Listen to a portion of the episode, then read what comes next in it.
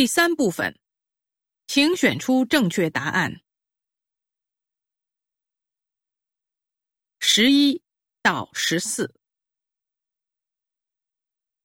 中国南方有一个芙蓉村，建村已经六十多年，很多房子都老旧不堪了。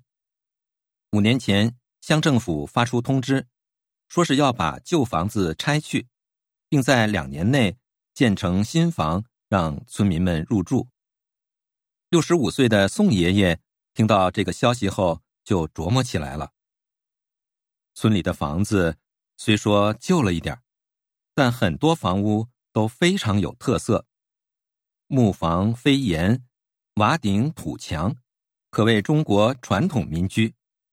把它们拆了，盖成千篇一律的楼房，太可惜了。有没有什么办法让他们重显价值，逃脱被拆的命运呢？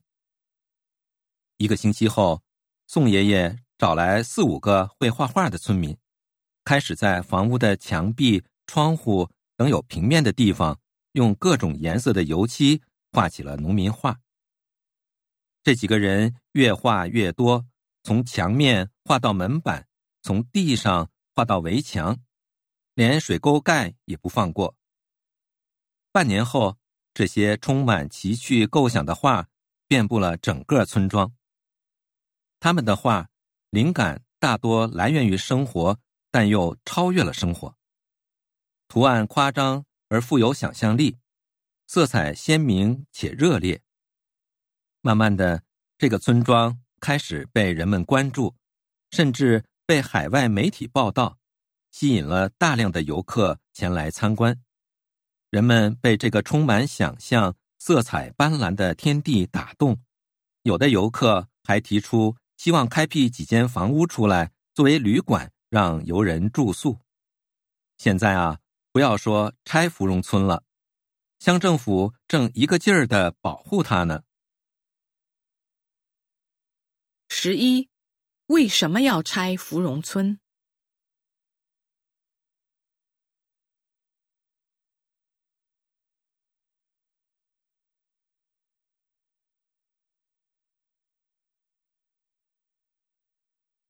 十二，芙蓉村的房屋是什么样的？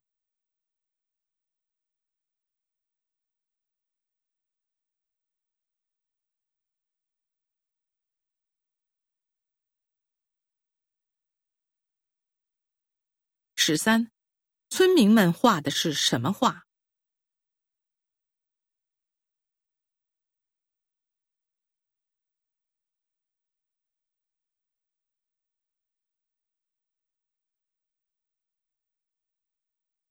十四，关于这个故事，下列哪项正确？